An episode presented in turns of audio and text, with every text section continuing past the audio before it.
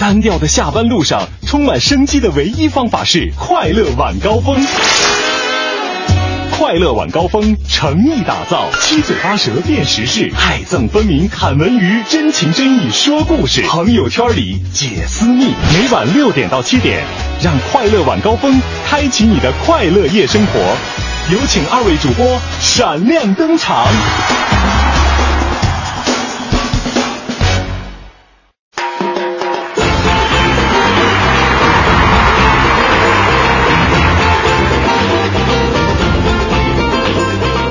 各位下班快乐！感谢您在这个周一晚上的十八点锁定我们的调频 FM 一零六点六微之声，正在为各位直播的快乐晚高峰，我是刘乐。朋友们，大家好，我是五科。不知道各位有没有感觉到我们今天直播的火热？但是相信大家已经感受到咱们北京今天天气的火热。不仅是今天，我觉得基本上从这个昨天开始，哇，这个热浪袭来，很多人都觉得受不了了。而且啊，您注意哈，这个这股热浪可能要持续到礼拜三啊，才可能有那么一点点的缓解。所以说，各位外出的时候呢，要不然呢就多涂点防晒，要不然您就带把伞，再不然您就嗯别出去了。可是要上班要挣钱啊。呃，也对啊，所以说这个时候呢，我们也想说这个关心一下哈，那些可能需要在露天工作的各位朋友们，是的，你们辛苦了，确实是非常非常的辛苦，因为这个北京这两天的这个这完全的已经是烧烤模式了。呃，虽然老话说这个心静自然凉哈，但是我觉得大家伙儿也根据自己的不同的这个职业呀，包括您的年龄段、您的习惯哈，嗯，自个儿也采取点防暑降温的这个小方法、小工作啊。比如说啊，我有一个非常简单一个方法可以介绍给大家。啊，如果说您觉得实在太热了的时候呢，呃，就拿着自己的银行卡到 ATM 机查一查里边的余额，心哇凉哇凉的。再不行呢，就想一想自己这个梦寐以求多年的女神。这时候就发现哇，可能我还得需要一条电褥子，是吧？实在是太凉了啊！你这个属于精神慰藉法哈。对 对，这个这个完全可以让我们心静自然凉了哈。对。那说起来这个热呢，最近有一件事情也是非常非常的热，不仅热，而且挺有意思的。其实是出什么呀？就是这个喜剧演员贾玲儿哦，她最近演了一个小品，叫做《木兰从军》。看了。对。他就是把这个中国古代巾帼英雄花木兰哈，有人就说，怎么回事？你怎么恶搞成了这个贪吃不孝、贪生怕死的形象呢？啊？哦，这个我还真我我看了，我看了，你觉得怎么样？无伤大雅吧？当然没什么太大问题了。我觉得小品就是小品嘛。嗯，但是你知道，就是除了有人就觉得他这个恶搞不对之外呢，嗯，现在有一个研究中心叫做中国木兰文化研究中心。研究摩托车的吗？对对，就花木兰那木兰啊，哦发了一个公开信，嗯，要求贾玲儿以及他们的剧组公开道歉。天哪，疯了吧？不是，你知道人家意思是什么呢？人家意思就是说，你看花木兰对吧？嗯，不仅在咱中国家喻户晓，那海外也是流传甚广啊。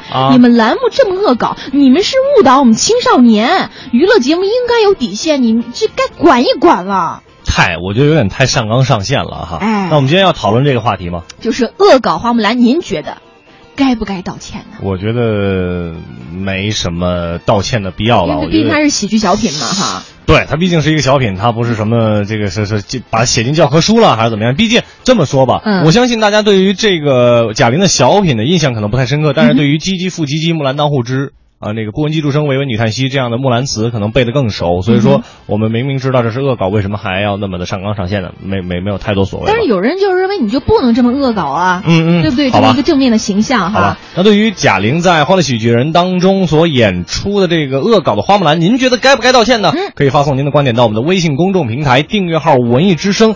在这个火热的周一，咱们一起来探讨一下这个话题。接下来的时间，了解一下今天的北京新闻。四九城里那点事儿，嗯，这儿包打听。四九城里那点事儿，我们这儿包打听。火热的天气什么时候结束呢？气象局表示啊，北京的这个高温呢还会持续两天。今天是入伏了，气温呢也是非常的应景哈，最高温度三十九摄氏度，这个体感温度估计已经大家已经觉得那个表已经搂搂不住了。局部地区呢，据说已经超过了四十摄氏度。明天呢，最高温度是三十六摄氏度，有雷阵雨。从明天开始呢，这个高空的冷涡天气系统的影响又显现了，雷阵雨将会不断的出现，呃，将发力把最高温呢拉低十摄氏度左右。到礼拜三，气温将会直接降到三十摄氏度，其后更会跌到三十摄氏度以下。您听听，希望来了啊，清凉不远了。怎么感觉北京的天气跟坐过过山车似的？嗖嗖的这个变化哈，我们继续了解下一条，其实也是跟这个天气有关哈。说的是北京电网的负荷突破了历史记录，怎么回事儿？今天十一点二十三分，咱北京地区电网最大负荷达到一千八百一十六点六万千瓦，就突破了一三年的历史最大记录。增长了百分之二点二九，而且这个降温负荷约占全部负荷的百分之四十。简单来说就是空调啊。对，那目前的北京电网整体运行是比较平稳的。那么夏季炎热天气哈，这北京市电力公司也是呼吁社会各界这个用电单位严格执行国务院办公厅关于公共建筑空调温度的一个控制标准，就是保持这个空调温度设置不低于二十六摄氏度。嗯，同时也是倡导大家伙儿啊来树立一个节能环保的意识，培养良好的用电习惯哈。包括这个夏季雷雨天气也比较多嘛，为了保障大家伙儿的这个人身以及电网安全，您在从事像放风筝啊、钓鱼等一些户外活动的时候，一定要远离这个输变电的设备，包括电力线路，嗯，避免意外事故发生。没错，如果发现损坏电力设备的情况，大家伙儿还可以拨打九五五九八的一个供电服务热线进行举报。嗯，呃，建议大家把空调都调在二十六摄氏度以上，咱们调不了以上的话就。保证二十六也是挺好的一个特别省电的这么一一个部分，也而且咱们也就能感觉到凉快了哈。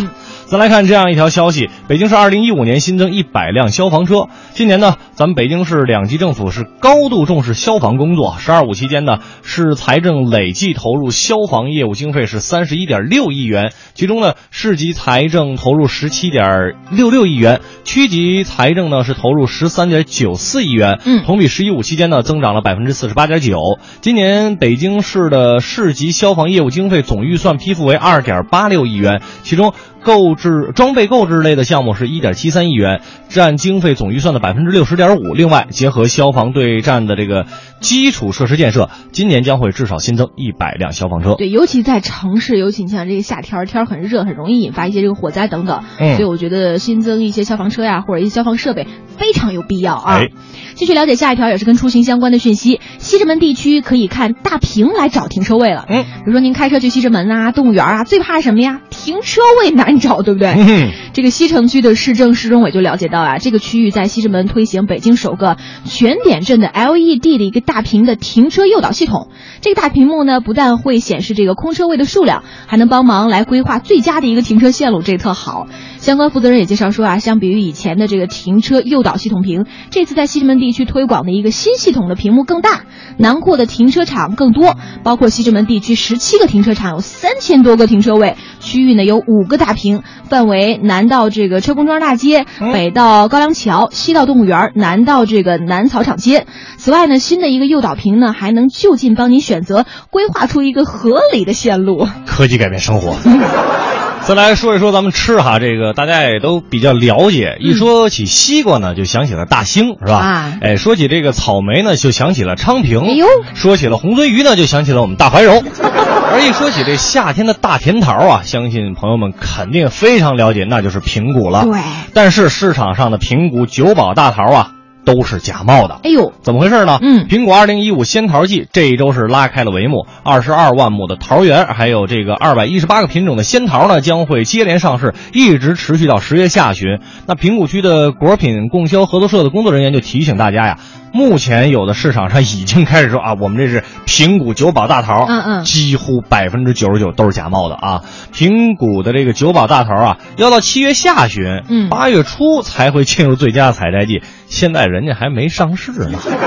所以，如果您在一些这个市场啊买水果，看到卖的所谓的什么平谷九宝大桃，咱还是慎重啊，别被骗了。是的。继续了解最后一条，说的是这个通州北京行政副中心，二零一七年就会见成效了。嗯。话说，历经十年的等风来，通州终于迎来风口了。是啊，中共北京市委全会就决定说，贯彻这个京津冀一体化国家的一个战略呢，来疏导北京非首都功能，未来将会聚焦通州，加快北京市政的一个行政的副中心的一个建设。二零一七年会取得一个明显的成效。你像今年上半年，通州这房价哈涨幅就接近百分之三十，朋友们，是我这个 是我我是有深刻体会的。呃，包括到一七年呢，北京也会完成一千两百家这个污染企业的一个调整退出任务，还将有序的引导呼叫中心等劳动力密集的后台服务功能，都从慢慢从这个三环以内整体的迁出。嗯，希望咱们这个京津冀一体化的这个步伐哈，嗯，越来越快。呃，也希望咱们在这个炎热的夏季呢，能够得到一丝丝的清凉。世界，如果你有太多的抱怨，跌倒了就不该继续往前走。为什么人要这么的脆弱堕落？请你打开电视看看，多少人为生命在努力，勇敢的走下去。我们是不是该知足？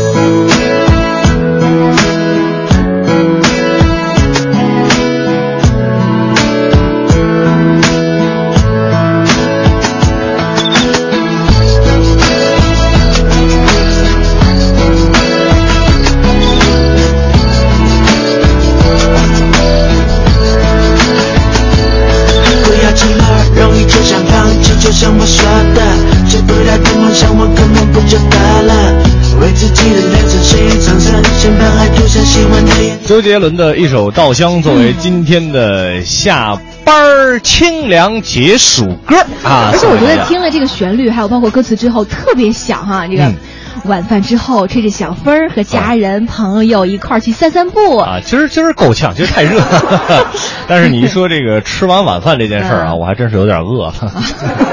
尤其是听到稻香的时候，感觉嗯面前全啊水稻。稻香你都能联想馒头、水稻水稻不行，那那那那是小麦，大米饭嘛，大米饭啊，能想反正都是跟到大米饭吃的有关哈有关的哈。但是我们今天讨论的这事儿呢，跟这个吃的可是没有关系。这是是一个精神食粮，精神食粮对不对？就嗯说一小品啊，木兰从军啊，说你们恶搞花木兰，大家伙儿觉得该不该道歉这事儿呢？嗯，这个反正我刚才看了一下哈，在我们抛出这个话题之后呢，平台上你还真别说啊，真不是一边倒。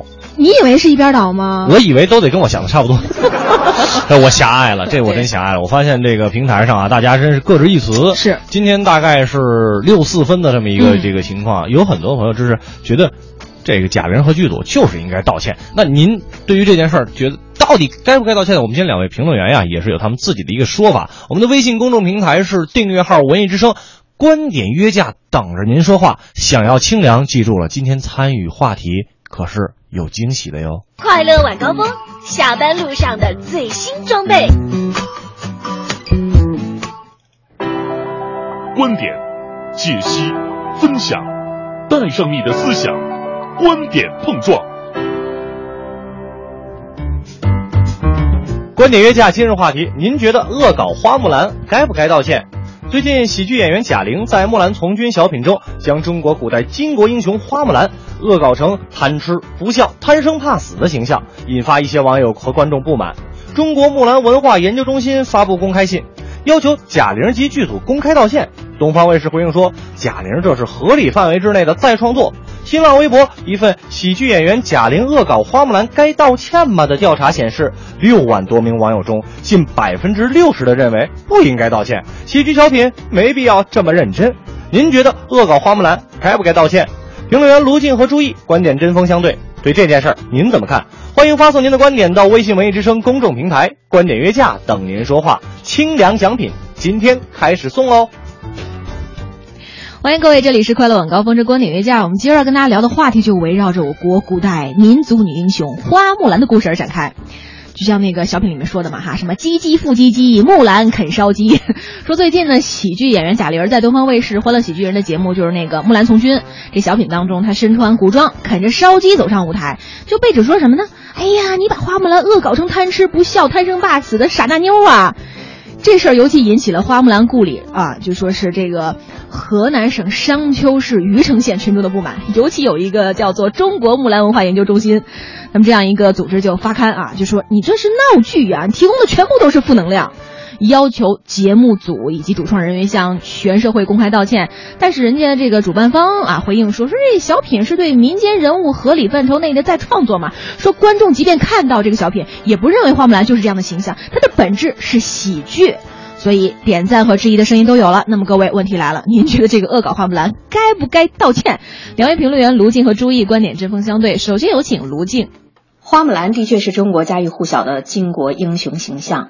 最早替父从军、机智善战的女英雄，从北朝无名氏的民谣里走进读者的想象世界。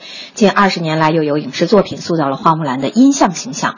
就连美国好莱坞不仅也拍了动画片，还要拍真人版的电影《花木兰》。可见，谁都可以改编这个文学人物。木兰研究中心声讨某小品的重要理由是，据他们研究考据，花木兰是真实的历史人物，大概是能说出花木兰的。参军作战时间和籍贯，有些文学创作常识的人都知道，凭这两点断定一个人物是在历史上确有其人，也武断了些。值不值得为一首千古传唱的民谣就成立一个研究中心？我也没什么资格藏批。但我觉得中国几千年文明史中女性民族型英雄的形象，由一位民谣中的人物代表，对我们的历史是一种轻慢。即使退一万步讲，花木兰是一位历史人物，历史学家对人物经历的再发现，只要有证据支持，也无可厚非啊。文学作者以历史人物为原型进行创作，这样的权利谁也不敢挑战。嗯，卢静认为花木兰作为一个文学形象，能否当历史人物看呢？对吧？所以我们没必要上纲上线，特别的神圣化哈。但另外一位评论员朱毅就不这么认为了。娱乐要有底线，恶搞要有尺度。花木兰的研究倒未必有多重要，但花木兰在民间文化中的重要性不容亵渎。虽说是口口相传的文学形象，虽说没有花木兰的第七十二代孙出来和恶搞者打名誉官司，但公道自在人心。好好的花木兰在故事里好好的坐着。我们的谁说女子不如男的？经国女英雄，德政品端，素来口碑良好，没有花边新闻。这下子是招谁惹谁了？一下子变成贪吃不孝、胸大无知的傻大姐了。咱们要求不高，不用神圣化花木兰，把花木兰当邻家女孩看，可以吗？嗯，你得需要这个有底线和尺度哈。但是卢静老师也是关注到了，说那个恶搞，我们经常说得有底线，但是粉碎传统优秀价值观，谁都不允许啊。有请卢静。恶搞是消费主义时代后现代主义的一种流行文化创作手法，有人喜欢，有人厌恶，甚至有人愤怒。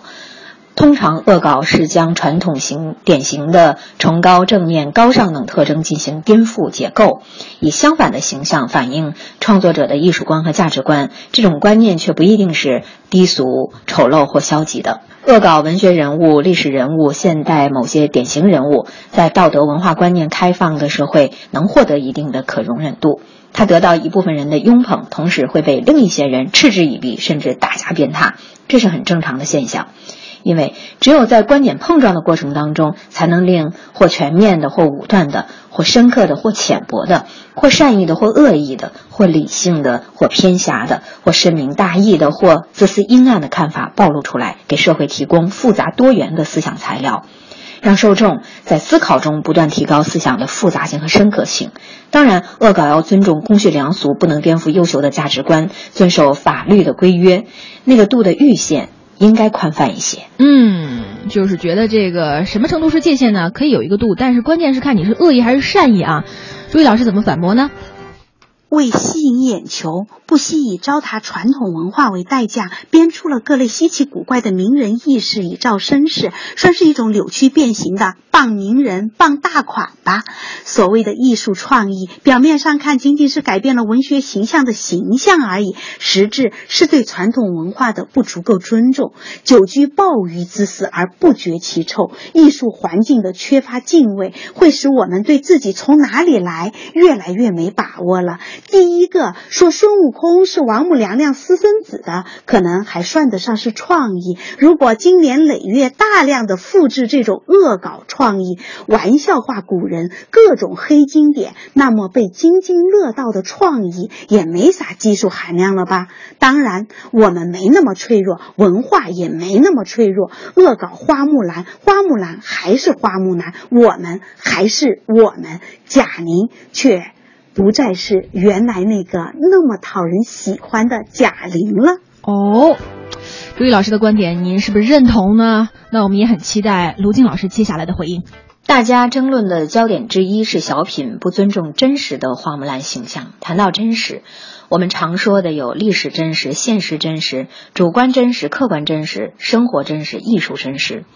如果样样兼顾，当然是皆大欢喜，但基本上属于痴人说梦。对于影视文艺作品来说，大概用艺术真实来衡量它更客观务实一些。艺术真实强调内蕴的真实、假定的真实、主观的真实、诗意的真实。我想木兰研究中心没必要将艺术的真实与历史真实、现实真实、客观真实混淆起来。如果批判这个小品，不如从艺术水平入手。从艺术表表现手段、演技、艺术品味、艺术价值观等方面写篇批评文章，嗯，这也是一个好主意哈。同样的问题，那么朱毅老师继续有话说。古老的艺术人物在沧海桑田、风吹雨打之后，依旧冰清玉洁、亭亭玉立。艺术里虚拟的人物，就成为了真实的所在。历史真实、现实真实、艺术真实，水乳交融，形成了我们今天的文化。谁也不能否认，黑眼睛、黑头发、黄皮肤的我们，女娲补天、夸父追日、木兰替父从军，是已经融入我们现实真实中的绝对真实。这是我们文化的根，我们从这里来。我小时候还跳过小小花木兰的舞蹈，跳皮筋的歌谣，也在说要学木兰做个好姑娘。现在我当然不开心，有人跳出来骂花木兰是个傻大姐，就像别人说我的亲人一样不开心。朱毅老师也表达完他自己的一个观点哈，两位老师都已经说了，那您支持谁呢？或者说您觉得，呃，叫做贾玲和剧组该不该为这个《木兰从军》这样的一个小品来向道？我在想应该给谁道歉啊？该不该道歉呢？您可以发送您的观点到我们的微信公众平台订阅号“文艺之声”，咱们一起来讨论一下这个话题。今天也是准备了一些奖品给各位，让咱们在这个炎热的夏天一起来清凉一下。快乐晚高峰，两点之间快乐最短。感谢各位在半点之后继续锁定我们的调频 FM 一零六点六维之声，收听正在为各位直播的快乐晚高峰。我是刘乐，朋友们大家好，我是五科。今天啊，我们讨论了一个这个跟娱乐有关的这么一个一个消息，就是关于贾玲这个事儿哈。对，当然了，我们我们刚才也在这里边也说过了哈，在我们的短片里也说过，今天呢依然是有奖品要送给各位的，而且是清凉的奖品哦，非常清凉。今天是真的是太热。了哈，那我们这个清凉的奖品是什么呢？其实就是跟周六那活动有关系。哎，这个周六的时候呢，我也是带着一众我们晚高峰的听众朋友呢，一起去清凉谷啊，这个畅快的玩了一天。对，虽然当天玩的非常的怎怎么说呢，有有刺激，刺激，太刺激。为啥呢？就除了这个刘瑞同学哈，享受到这个。呃，精神上的愉悦之外，他的身体也享受到了很大很高的愉悦。关键是真的玩的很清凉，这很重要。所以说，呃，就因为我去过之后，我觉得真的玩的挺好的，很推荐大家是吧？很很推荐大家，所以呢，也是这个拉找来了找找来了一批福利，是吧？哎呀，从今天开始一直到七月十七号，在这段期间，您关注我们文艺之声的公众微信号，并且回复，就在我们直播的过程当中回复。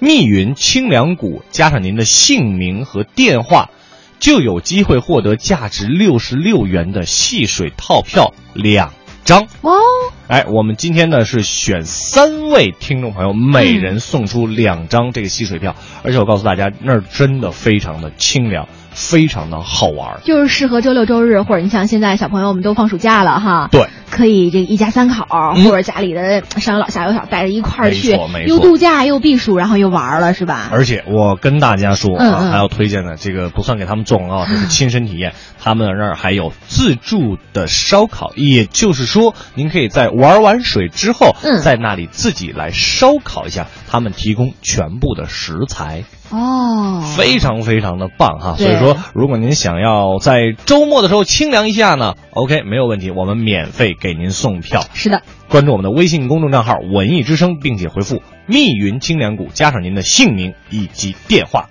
就有六十六元的戏水套票两张，一共是一百三十二。数学非常好哈！你说一百三十二，我下来，嗯，一一百多张啊，一百三十二元 啊！这个当然了，这个价格不是很高，但是呢，聊表我们的心意啊。是的，好吧，奖品说完了，我们来说回刚才我们讨论的这个这个事儿哈。这事儿其实本来我们还就在想着哈，大家对于恶搞花木兰这个事儿呢，到底内心是持什么样的态度呢？哎，结果哈，我觉得朋友们还真的是爱恨分明。有非常非常的好哈，我觉得大家说的真的是非常的。怎么说呢？观点非常的明确，甚至有些点我们自己都没有想到。哎，你比如说这个 OK 曼就说了，说呃，我觉得可能乐的这个价值观是有问题的。哦，批评你了。对，他说你刚才说了一句向谁道歉？他当然是向观众道歉，说对传统价值观肆意解构恶搞，一切都娱乐化、庸俗化。哎，这是 OK 曼对于这件事情他的一个观点啊，是跟朱毅老师持这个同样态度，就是对于恶搞，首先出现恶搞，我就觉得不对，不对，有问题的哈，娱乐化、庸俗化哈。然后呢，这个其他的朋友看，我们看看有有有什么样的观点。这个雪说说同意卢静老师的观点，恶搞的度怎么把握，不能太武断，本身就是个娱乐节目嘛，又不是科学教育节目，有的人看也是抱着娱乐的心态去看，不会那么认真的。我觉得贾玲他们的这个本意初衷，肯定也不会是想去抹黑、否定花木兰这个人物啊，嗯，呃，就是。对不对？且听大家伙儿的这个 继续讨论。哎，这个小米呢也特别逗哈，他说先说恶搞的很多哈，他说不止花木兰，你想想《甄嬛传》也是文学作品哈，这个甄嬛生的孩子都不是皇上的，也没有见爱新觉罗家要求道歉。哎呀，挺逗的哈。他说再说花木兰被恶搞啊，这第一个根本就不是贾玲。早就有人质疑过花木兰，说那如果说你花木兰作为替替父从军的一个女英雄，那如果说她碰到了生理周周期，这很正常，对不对？那然后就说有人给送军医了啊，一觉醒来，人说将军说血止住了。啊，那那你你你说你就就没听过这个段子吗？这个情节确实很狗血，这个也是一个恶搞嘛，对不对？嗯，翠花说把正能量的人物改成这样，总归是不好的。随便杜撰个人物去演就也可以吗？对不对？为什么非要破坏这些正能量的人物在我们心目中向上的这种力量呢？嗯，啊，他说你你可以，比如说你你不叫花木兰，你叫花木红嘛，对不对？花木绿。那到时我估计那个木兰协会也会说了，你这是影射呀，你这是赤裸裸的影射。呃，冰燕就说了，说难道不该道歉吗？嗯，中国的娱乐只能拿各种负能量来娱乐大众吗？不能正视历史，看着各种手撕鬼子的神剧，难道你就不怕你们的后代问你，当年小鬼子真的来侵略我们了吗？啊，不是我们中国特意让他们来欺负我们的，等等等等。尤其对于青少年啊，哎，所以一定要正视历史哈，也是说到这样一个观点。嗯，天生我材，道歉不道歉要看受众是谁。我觉得对于成人有分辨能力的人，我们可以接受艺术作品，对，但是对于孩子或者没有分辨能力的人，这样。这样做就不合适了。艺术可以创作，但是要分场合。这是目前来看，我看我个人比较这个赞同的一个说法，因为我就好像我刚才说的，嗯，呃，对于我们学过木兰辞的人来说的话。这个东西不会让贾玲的这一番演出不会给我们留下更深的印象。我绝对绝，我想绝对每个人都会被这个“唧唧复唧唧”，是吧？这个“木兰当户织”这样的一个木兰词。那我们很了解，也知道他是在恶搞，那是有分辨能力的。当然，像天天生我才刚才说的，那如果是小朋友没有这个分辨能力的话，他会问妈妈说：“哎呀，那这个呃，花木兰阿姨是不是真的好爱吃烧鸡？”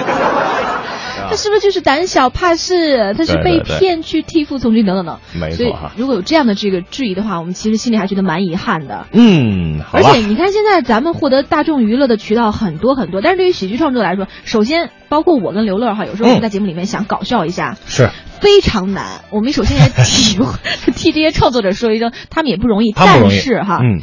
搞笑不等于恶搞，对不对？对。所以我们今天这个由头，如果是恶搞的话，你一定是有问题的。搞笑是喜剧的灵魂，让人笑中带泪，笑中有思考的喜剧，那才是见这个创作剧本者包括表演者功力的喜剧呢。这样的，比如说朱碧林他很多的一些经典的作品，对吧？嗯嗯嗯。流传那么多年，依然经久不衰，那真的就是好作品。没错没错哈。对于我觉得卢静老师那句话说的对，你这些我们去讨论这些时候，应该从他的艺术角度来进行出发，进行探讨，可能会更好一些。时间呢又要跟大家说再见了，再次感谢大家一个小时对于两位主持人的陪伴。是的，正在直播的快乐晚高峰，最后要分享的是我们的文艺评论。一零六六文艺评论，这里是一零六六文艺评论，我是小昭。反腐是当下广受关注的热门话题，军队反腐更是热中之热。新晋出版的长篇小说《一座营盘》是一部颇为不错的军队反腐题材作品。如果说军中腐败是一场大病，这部小说就是一份很完整的病例。小说作者部队作家陶纯对军队生活有着深厚的积淀，他用冷静老辣的语言讲述了奢靡接待、以公谋私、红包宣传等等花式腐败。表面平静的叙说像一把闪着寒光的解剖刀，把军中腐败层层剖开。做出一套病理切片，放在显微镜下给读者看。小说中的两个主要人物顾小鹏和孟广俊同时入伍，而人生选择却泾渭分明，代表了军中清廉与腐败两个对立的阵营，演出了一场节操与贪腐的较量。从孟广俊身上，我们可以看到军中腐败这个癌瘤是如何从一个小小的细胞不断肿大，终成大患的。